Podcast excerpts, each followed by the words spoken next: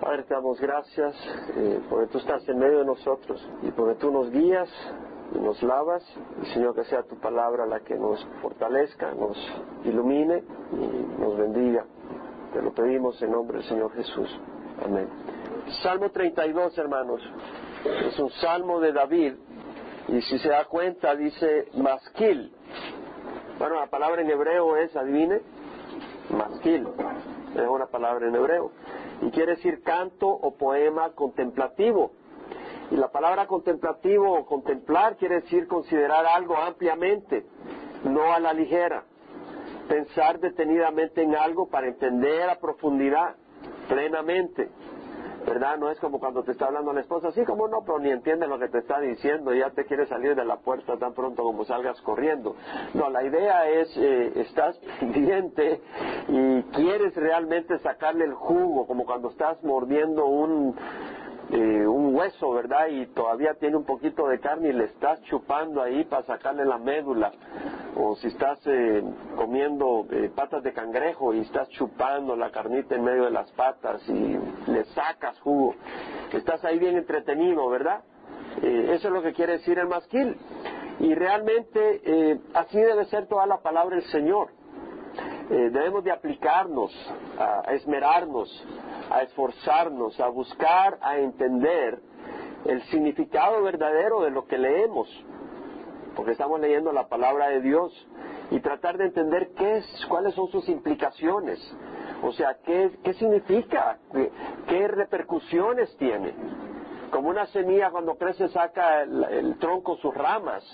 Esta palabra, ¿qué, cómo, ¿cómo me afecta? ¿Cómo afecta mi vida? ¿Cómo afecta a mi familia? Eh, cómo afecta mis decisiones, eh, entender qué demanda Dios a través de esa palabra, qué me está demandando Dios a través de ello. ¿Hay algún mensaje específico para mi vida? Eh, la riqueza que tiene. La palabra de Dios es llena de riqueza. Y es su propósito. ¿Por qué ha sido enviada esa palabra? Tiene un propósito. Imagínate que el Padre establece un propósito y lo comunica y tú lo ignoras. Es triste. Es decir, oh, qué bonito, ¿verdad? Pero no entender el propósito de, lo que está diciendo el Señor. Y sobre todo obedezcámosla. Ahora, para poder saborear la palabra del Señor, yo encuentro que lo mejor es memorizarla. Eh, muchos versículos, eh, me doy cuenta de que lo leo y digo, qué bueno. Estábamos leyendo Proverbios el viernes pasado. Estábamos en el capítulo 10 de Proverbios y habían como seis versículos que realmente me parecen maravillosos, bueno, toda la escritura, pero los quiero memorizar y digo, pero entonces, porque son tan, tan valiosos y la manera de realmente sacarle jugo a eso es memorizar esos versículos y no solo memorizarlos para decir ya me los memoricé, sino estarlos meditando en ellos contemplar en ellos, contemplarlo como cuando te pones a ver una puesta de sol o una salida del sol y estás contemplando las nubes, el cambio de colores, eso es un masquil, contemplar. Y la palabra de Dios es para contemplarla y por eso me tomo tiempo.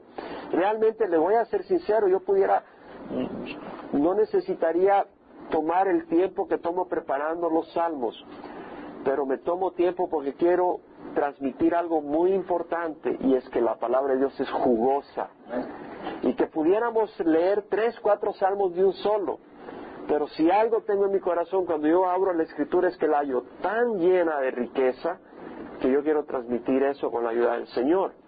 Eh, ser un canal para que ustedes se den cuenta que la palabra de Dios no es algo que y nos pasamos de página en página ya, sino sacarle el jugo. Ahora, ¿qué dice la palabra del Señor? Capítulo 32, versículo 1. Cuán bienaventurado, qué feliz, qué alegre es aquel cuya transgresión es perdonada, cuyo pecado es cubierto. Cuán bienaventurado es el hombre a quien el Señor no culpa de iniquidad y en cuyo espíritu no hay engaño. Tremendo. Se acabó. Al siguiente versículo, no, saquémosle jugo. Está diciendo la palabra.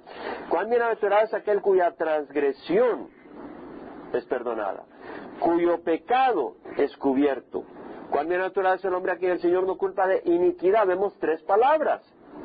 Transgresión, pecado e iniquidad.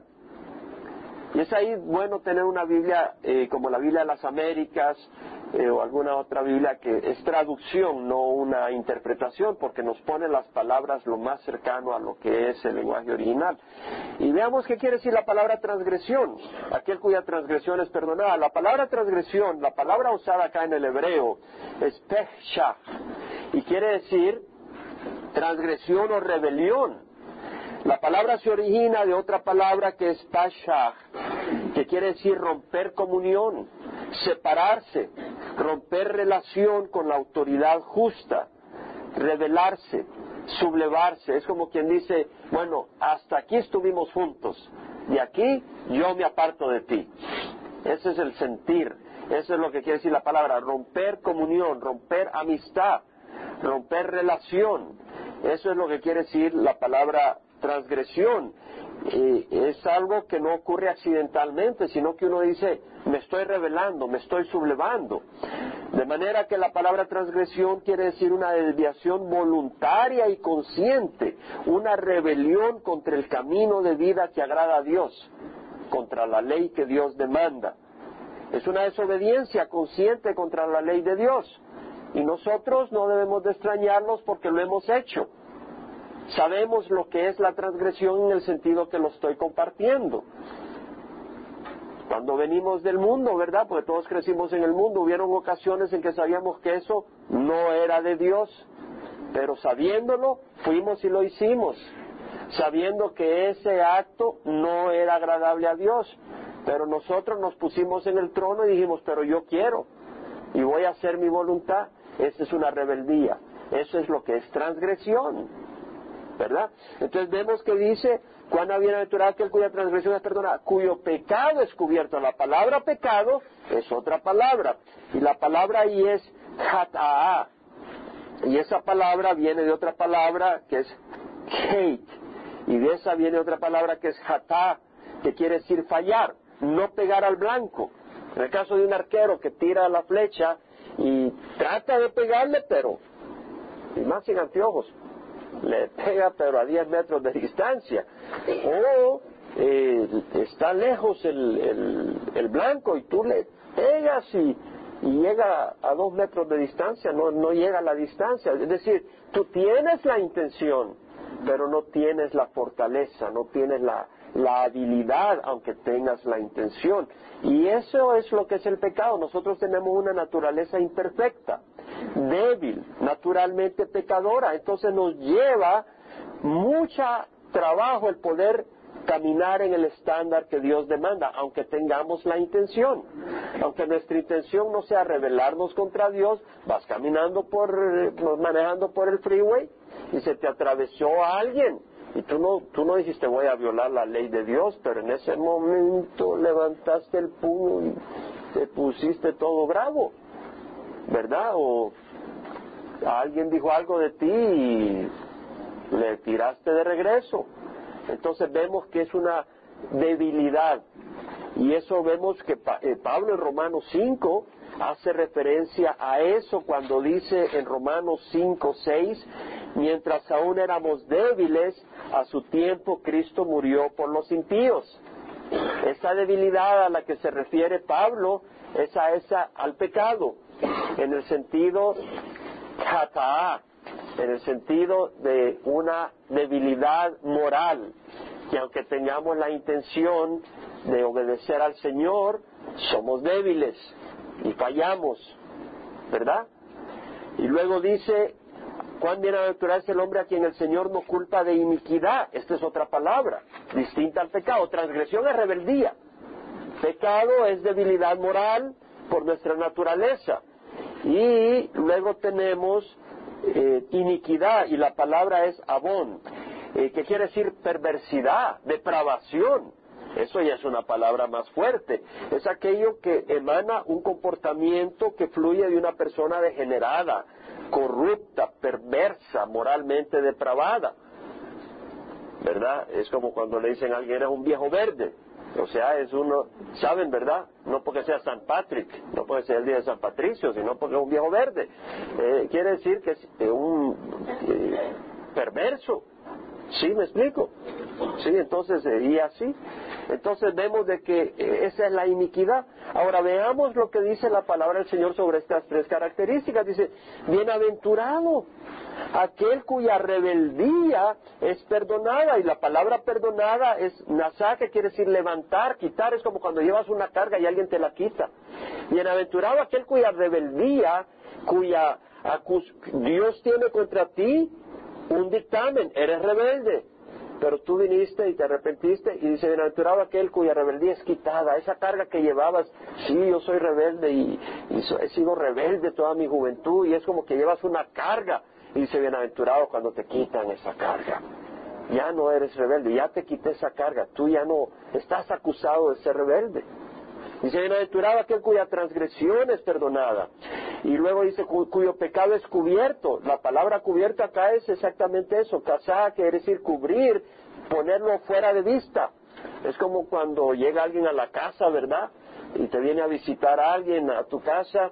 Eh, si hay algo que no es agradable lo escondes, ¿verdad? Algo que está medio eh, desagradable a la vista, lo escondes. Entonces vemos acá que dice, bienaventurado aquel cuyo pecado es cubierto.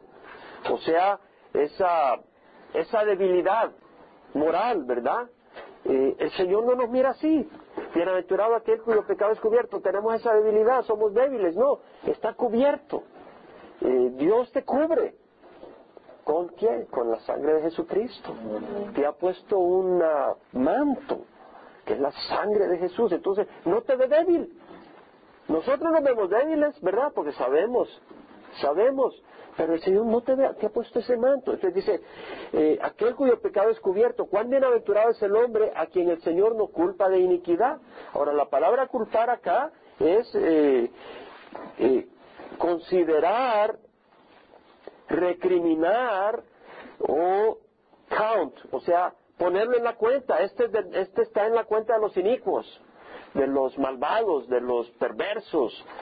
Ahora, usted dice, bueno, yo no soy viejo verde ni vieja verde. Pues sabes qué? Todos somos inicuos. Todos somos inicuos. Hay iniquidad en todos nosotros. No, me dice usted. Yo los veo a ustedes, parecen angelitos. el Señor sabe y usted sabe que somos inicuos. Unos más que otros, pero hay iniquidad en nuestro corazón.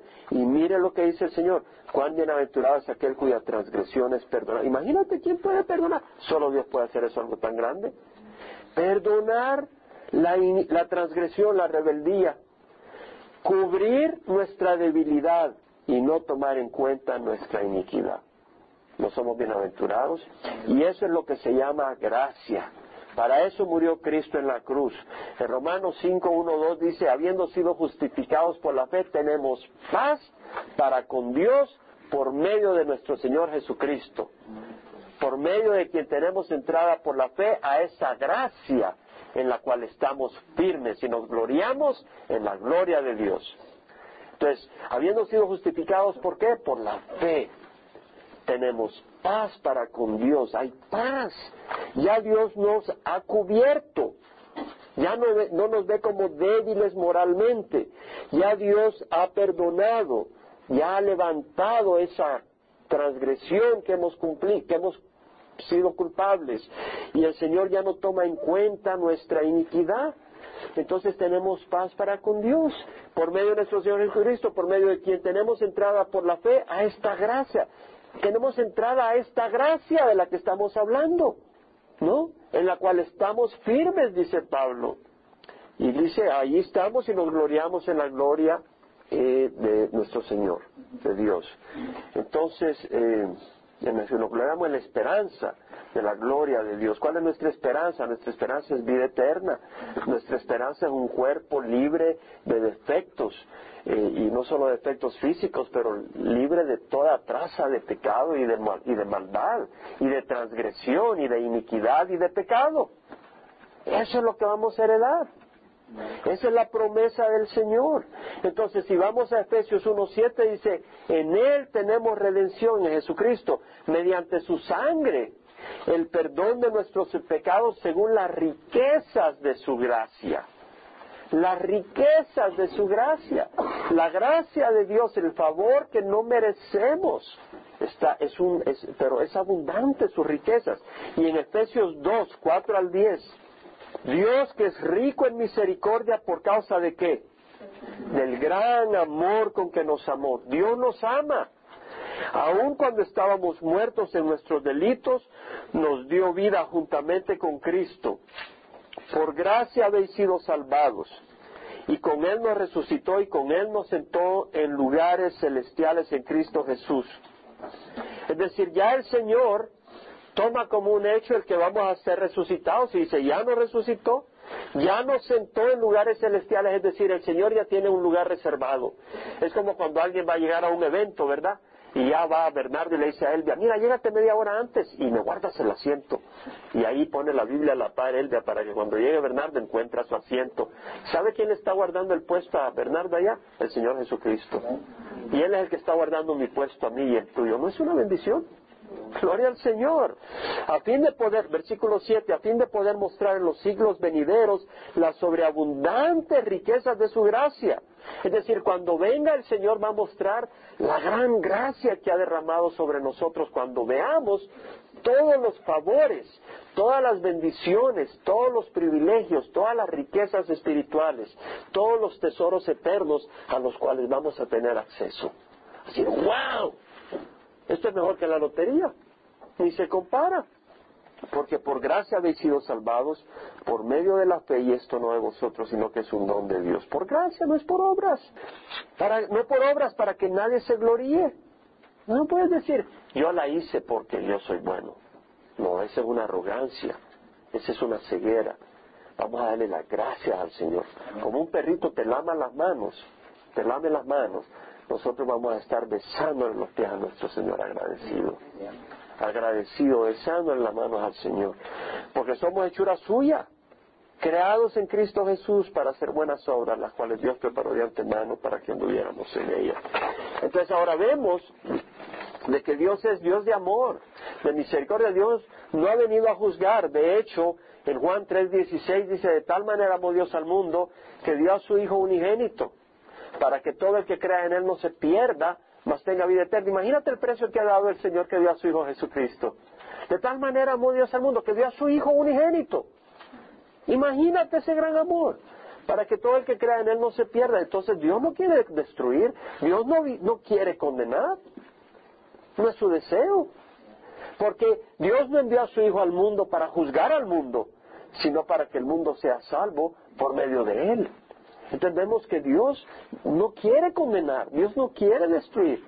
Ahora dice, el que cree en Él no es condenado, pero el que no cree ya ha sido condenado porque no ha creído en el unigénito de Dios. Entendemos de que el propósito de Dios es salvar. El propósito de Dios no es condenar. El propósito de Dios es perdonar el pecado. Es perdonar la transgresión, es cubrir el pecado.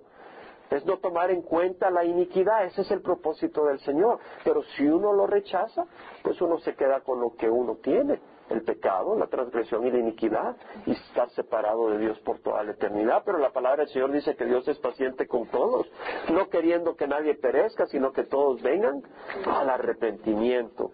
Entonces vemos que el propósito de Dios es el arrepentimiento. Y así es tanto el amor del Señor que nosotros sabemos de que, como dice Pablo en, Romanos 8, y solo doy rápidamente la referencia para no salirnos del Salmo 32, pero en Romanos 8, 31 al 34 dice, si Dios está por nosotros, ¿quién contra nosotros? ¿Qué más? Oye, Dios, si nosotros estamos cubiertos del pecado, si la transgresión ha sido perdonada y si la iniquidad no está tomada en cuenta, Dios está por nosotros.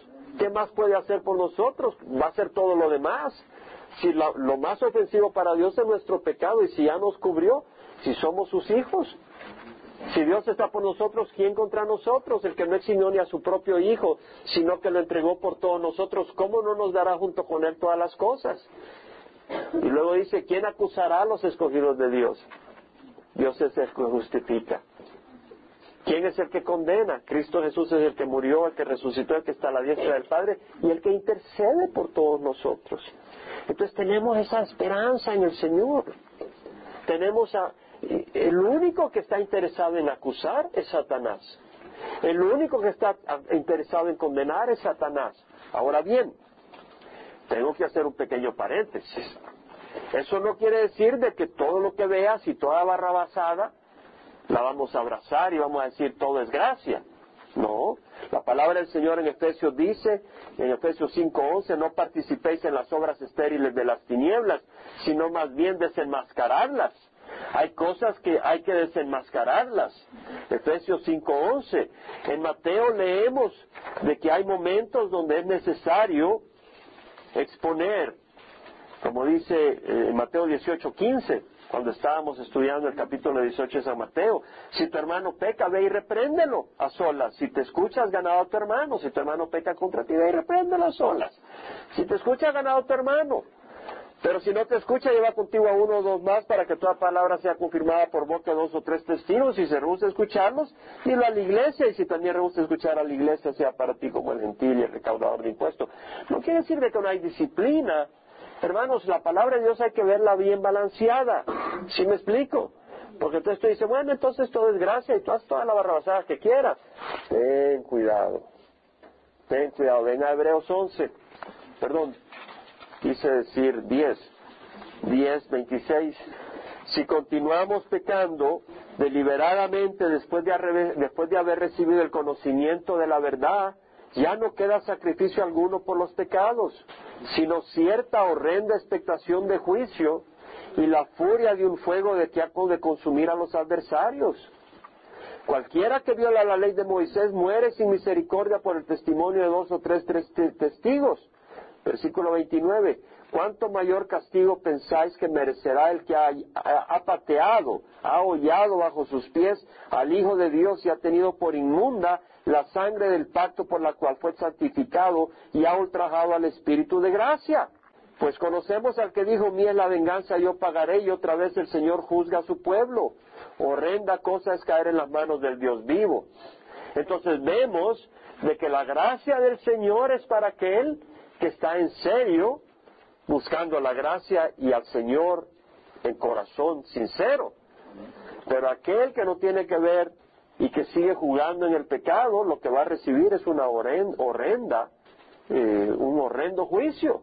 Horrenda cosa es caer en las manos del Dios vivo.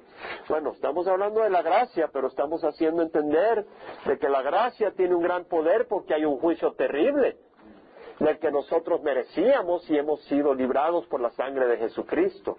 Pero ¿quién es aquel librado? Es aquel en cuyo espíritu no hay engaño hacia Dios. Porque tú puedes decir, sí, Señor, yo voy a la iglesia, pero viene la prueba y te vas para atrás. Tu espíritu era engañoso. Tu espíritu no era sincero con Dios. Estabas viniendo al Señor para que te diera lo que querías. Cuando se puso la prueba y fuiste probado, se mostró que tu corazón no era recto con el Señor. ¿Verdad? Tú dices, tú eres mi Señor, no eres, no. Tú lo veías a él como un Santa Claus, mientras él te da lo que quieres es su Señor. Y cuando ya no te da lo que tú quieres, lo, lo, tiras para atrás.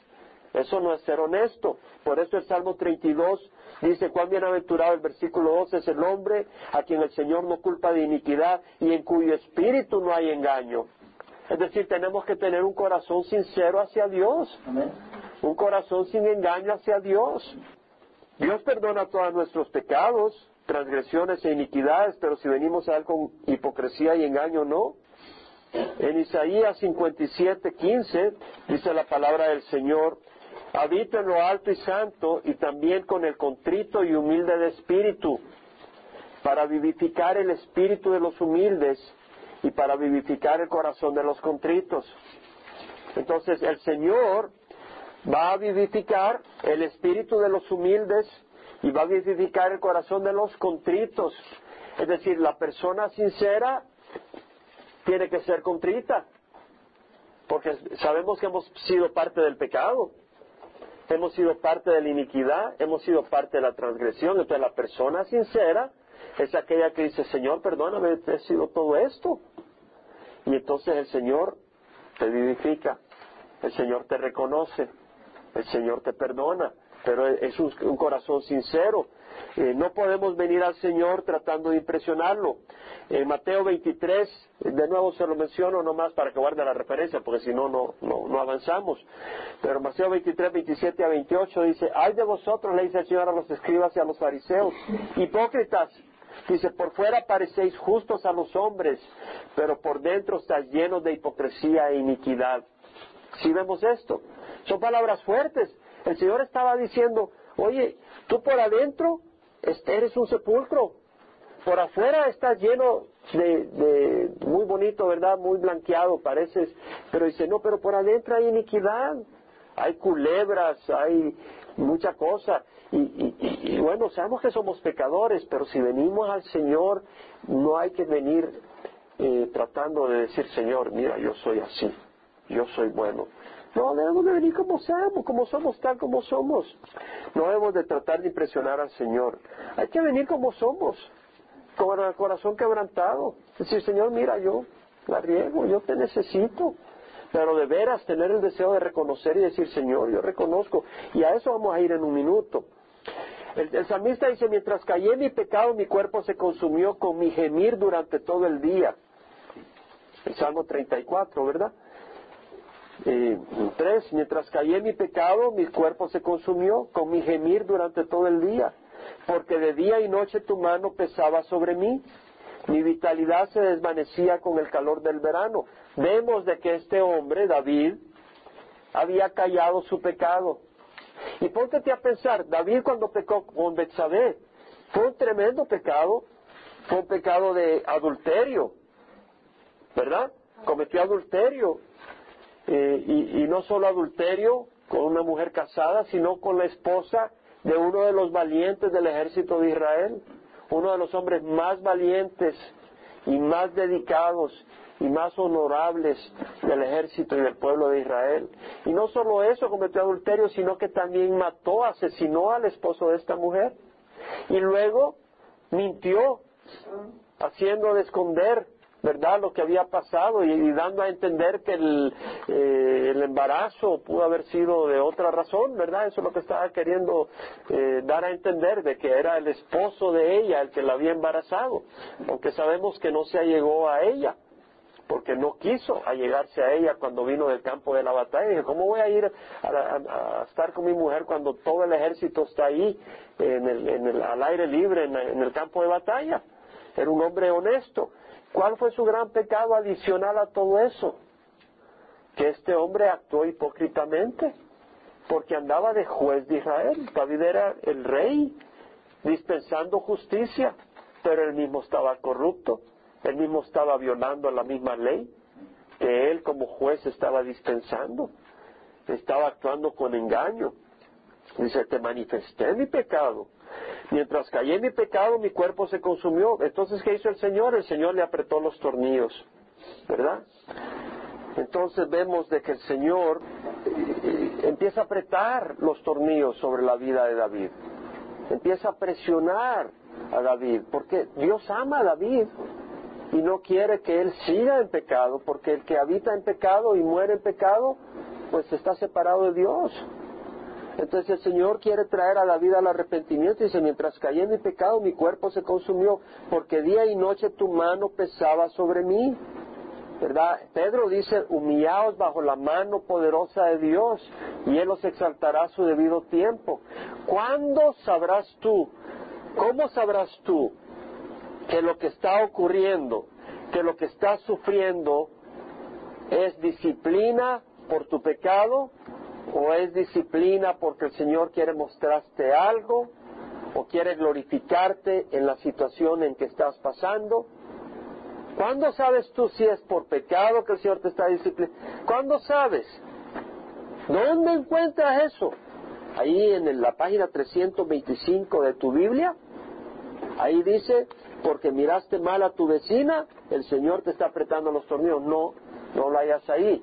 La única manera de saberlo es caminando con el Señor todos los días, conociendo la palabra de Dios y caminando con el Señor y entendiendo con el Señor y teniendo una relación con el Señor, tú sabes, es que aquí he estado y el Señor me está haciendo reflexionar.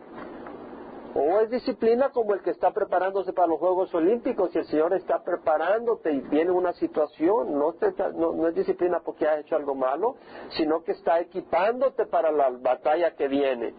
Viene una batalla fuerte y te está poniendo en el fuego porque no sabes lo que viene más adelante. Si me explico, estás preparándote, pero lo que viene más adelante es para grandes victorias y para la gloria del Señor. No es castigo, es preparación. Porque aquel que está levantando más pesas y sufriendo y no se puede echar sus taquitos ni y pasa ahí ni una birria ni nada de eso, sino que whiskiles, huizayotes y un poquito de yuca y cositas así y tecitos verdes y nada más. Es porque te estás preparando para una gran batalla. El Señor disciplina a los que ama, dice la palabra del Señor. ¿Qué hijo está sin disciplina? Y si estás sin disciplina es porque no eres hijo, dice Hebreos. Entonces, eh, tienen que haber circunstancias. Bendita las dificultades, porque el Señor quiere decir que quiere trabajar en nuestras vidas. ¿Verdad? Ahora, hay situaciones donde nos podemos meter en problemas por nuestra propia necedad. Y cuando nos metemos en los problemas y luego vemos el, fruto, nos damos cuenta. Y decimos, el Señor no me salvó de esta para que aprenda porque me ama. Y eso es lo que dice, eso fue lo que sintió David. Ahora veamos lo que, cuál es la respuesta de David en el versículo 5 y 6. Dice, te manifesté mi pecado, no encubrí mi iniquidad. Dije, confesaré mis transgresiones al Señor y tú perdonaste la culpa de mi pecado. Vemos las tres cosas, pecado, iniquidad y transgresión. Te manifesté, bueno, Dios ya sabe tu condición de pecador, tu condición débil, pero te manifesté quiere decir reconocí. ¿Verdad? Reconocí. Muy peligroso cuando vení, muy peligroso cuando alguien dice, oye, tú eres un tremendo siervo de Dios, tú eres una tremenda sierva del Señor. Ya, ya, tú ya vas con tu perfumito y vas a la presencia del Señor, creyendo que lo vas a impresionar. No, no es bueno. Hay que reconocer que somos pecadores eso es lo que es el pecado. Te manifesté mi pecado, no encubrí mi iniquidad. Dije, confesaré mis transgresiones al Señor, Señor, he sido rebelde. Y dice, y tú perdonaste la culpa de mi pecado. Por eso, que todo santo ore a ti en tiempo en que pueda ser hallado.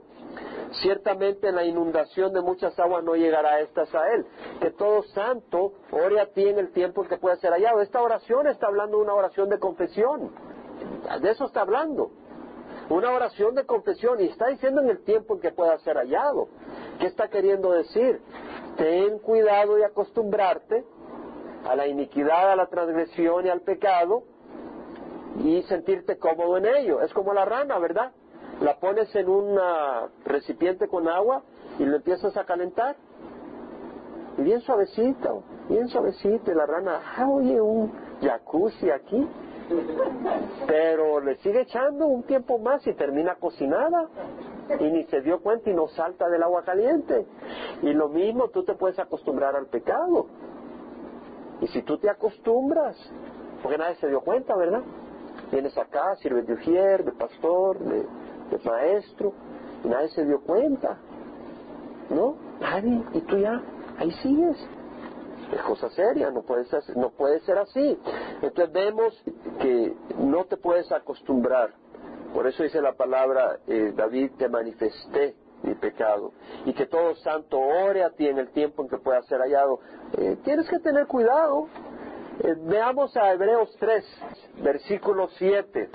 Como dice el Espíritu Santo, si oís hoy su voz, no endurezcáis vuestros corazones como en la provocación como el día de la prueba en el desierto. Es decir, si oyes la voz del Señor, y tal vez tú hoy la estás oyendo, tal vez hay alguna área donde el Señor te dice, oye, tienes que trabajar en esta área, tienes que confesársela al Señor. Entonces el versículo capítulo 8 dice, no endurezcáis vuestro corazón, como en la provocación, como en el día de la prueba en el desierto, Hebreos 3.9, donde vuestros padres me tentaron al ponerme a prueba y vieron mis obras por 40 años. ¿Verdad? Vemos la obra del Señor, no por 40 años, pero la hemos visto por varios años, ¿verdad? Vemos la obra del Señor. Y dice, me disgusté con, con aquella generación y dije, siempre se desvían en su corazón. Es decir, siempre se alejan en su corazón y no han conocido mis caminos. como juré en mi ira, no entrarán en mi reposo. Es decir, no entras en el reposo del Señor si estás caminando en pecado. Tened cuidado, hermanos, no sea que en alguno de vosotros haya un corazón malo de incredulidad para apartarse del Dios vivo. ¿Qué quiere decir?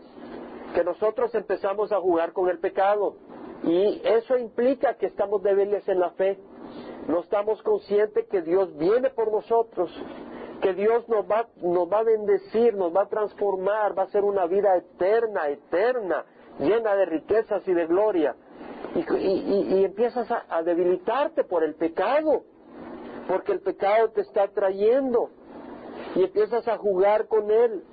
Y, tú, y entonces tu fe empieza a quebrantarse. Y dice, ten cuidado que no haya un, corazón malo de incredulidad para apartarse del Dios vivo. Antes, versículo 13, exhortaos los unos a los otros una vez al mes, dice, ¿verdad? Cada día. Cada día. Exhortaos los unos a los otros cada día. ¿Te das cuenta?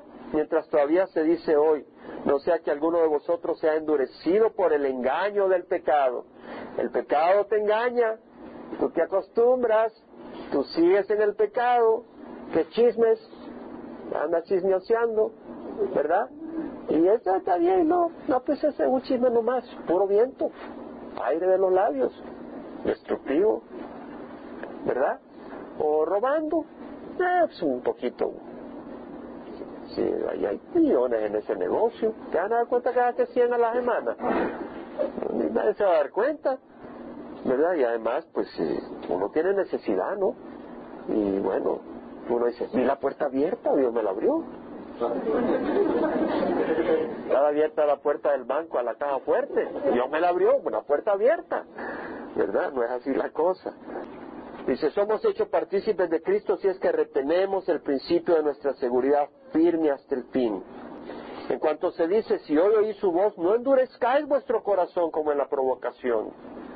Porque quienes habiendo oído la, le provocaron, no fueron los que salieron de Egipto guiados por Moisés, y con quienes se disgustó por cuarenta años, no fue con aquellos que pecaron. Habíamos hablado del perdón del pecado, hemos hablado de que se cubre el pecado, que se perdona la transgresión, hemos visto todo eso. Y sin embargo vemos de que si tú insistes en pecar, como lo hizo el pueblo de Israel en el desierto, sus cuerpos cayeron en el desierto y a quienes juró que no entrarían en su reposo sino a los que fueron desobedientes. Entonces vemos de que no podemos jugar con el pecado. La gracia no quiere decir jugar con el pecado. ¿Qué hizo el Señor? Le apretó los tornillos a David. Y cuando David vino a su propio juicio, eh, o sea, a sus five senses, cuando agarró, cuando se dio cuenta que estaba regándola, se arrepintió, manifestó su pecado, confesó su iniquidad el Señor le perdonó y dijo, gloria al Señor. Ah, y luego dijo, tú eres mi escondedero, de la angustia me preservarás, con cánticos de liberación me rodearás. Entonces vemos de que este hombre ya arrepentido le da gracias a Dios por la crisis que le trajo y luego dice, yo te haré saber, y este es el Señor el que habla ahí, yo te haré saber y te enseñaré el camino en que debes andar. Te aconsejaré con mis ojos puestos en ti. Esto tiene mucha enseñanza. Yo te haré saber y te enseñaré el camino que debes andar, te aconsejaré con mis ojos puestos en ti. Aquí hay tres palabras muy importantes. Te haré saber, te enseñaré, te aconsejaré. Te haré saber, te instruiré, en inglés instruct. ¿Qué quiere decir? Bueno, yo te digo, ok, chava, ¿Sabes cómo se maneja un carro mecánico? Mira, pones el pie en el freno, pones el clutch, ya le echas acá al, switch, a la llave, y vas poniendo el acelerador, y ya luego vas sacando el clutch, ¿verdad? Y ya, y si estás en una subida, medio pones el pie también en el breque, y ya le das más, acá, ¿verdad? Y, y, y, Chava nunca ha manejado, pongámosle, ¿verdad? Y ya le digo, bueno, ya después de la media hora, ok, en el 405 entrale, mi hermano. No, no se puede. Entonces, vemos que el Señor nos hace saber su camino. Yo te haré saber. Pero eso no necesariamente quiere decir que ya aprendimos. Entonces, yo te haré saber es hacernos saber, comunicarnos su luz. Y luego yo te enseñaré. yo te enseñaré, ya ese es el proceso, donde vamos enseñando, ¿verdad? Es como cuando vas a, a enseñarle a tus hijos a andar en bicicleta, ¿verdad? Se montan, pero estás a la par, vas detrás de ellos agarrando el asiento, ¿verdad? Y éntrale, arranca, arranca, arranca. Y ya lo sueltas un poquito y después lo agarras y así vas poco a poco. Y a veces eh, lo sueltas un poco y se cae, ¿verdad? Pero por supuesto que no le ibas a un precipicio, ¿verdad? Solo que le enseñas a tu suegra a andar en bicicleta.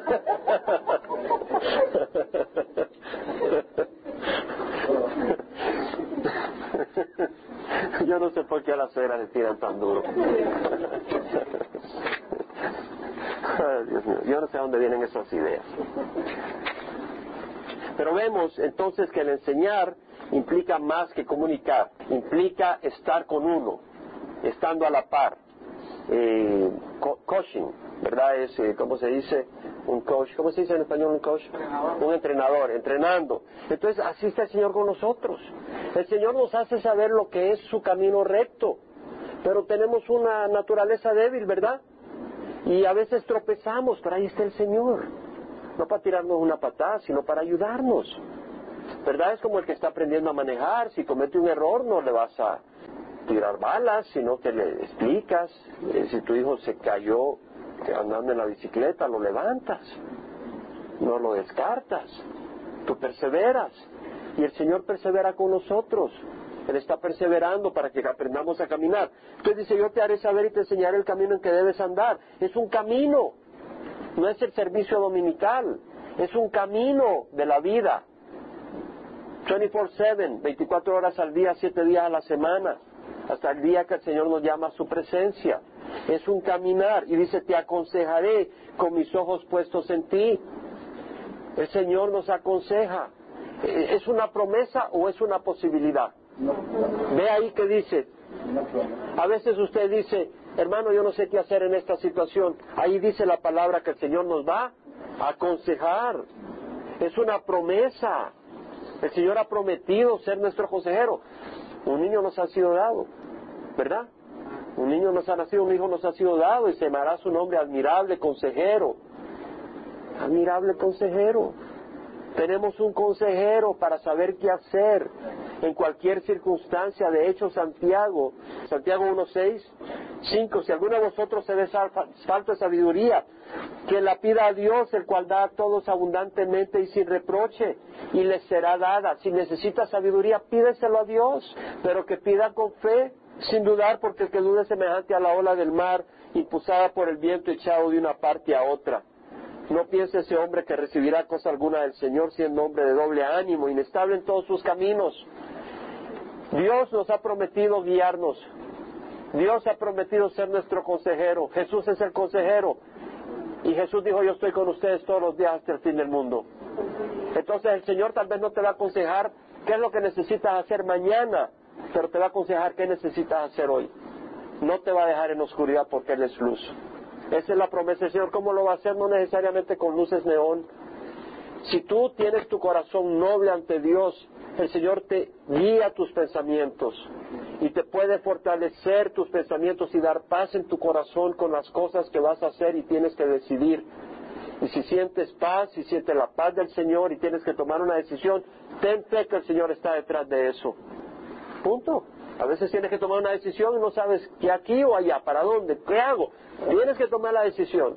No puedes retrasarla, tienes que tomar. Bueno, no aparece en la Biblia la respuesta, a menos que sea que si algunos amigos te invitan a emborracharte, pues la decisión es fácil, no sabes que no necesitas ir con ellos, o a endrogarte, la decisión es no, o a robarla, sabes que la decisión es no. Pero a veces tal vez te dice, bueno, tienes que tomar una decisión sobre esto y tienes que tomar allá, y no sabes qué decisión tomar. Pues pídele al Señor, encomiéndate al Señor y luego dice, Señor, voy a tomar la decisión que me suene más lógica y si tú conoces la Escritura, conociendo la Escritura, ¿me entiendes? Armado con la Escritura, toma una decisión y confía que Dios está contigo porque no te va a dejar caer en un precipicio.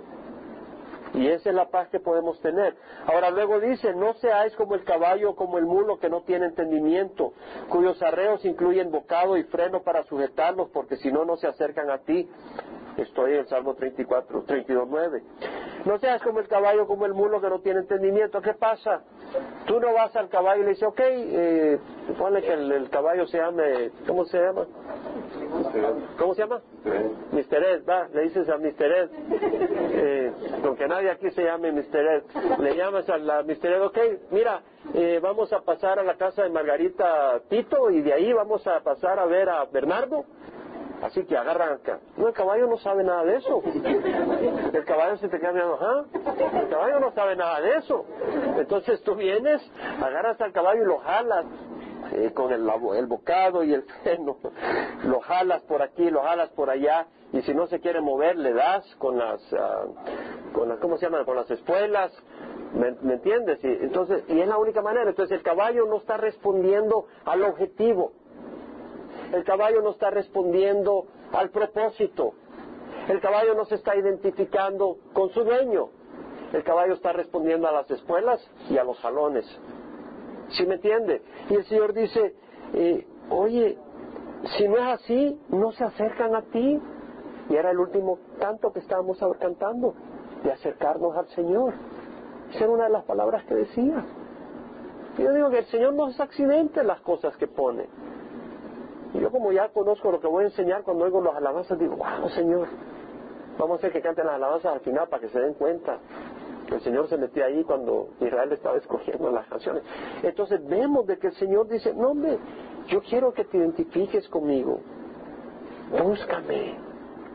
Y el Señor, porque somos cabeza dura, a veces y muchas veces nos tiene que jalar a la fuerza. Y, y nos jala y empezamos a buscarle y empezamos a decir, oye, ¿y por qué estuve tanto tiempo lejos de ti? y decimos, yo quiero caminar con el Señor. ¿No? ¿No nos ha pasado? Eh, que, hemos sido rebeldes, transgresión, pecado iniquidad. Y de repente, y el Señor empezó a tratar con nosotros y, y luego nos acerca a Él y decimos, Señor, ¿por qué estuve tanto tiempo resistiendo tu compañía y tu amor?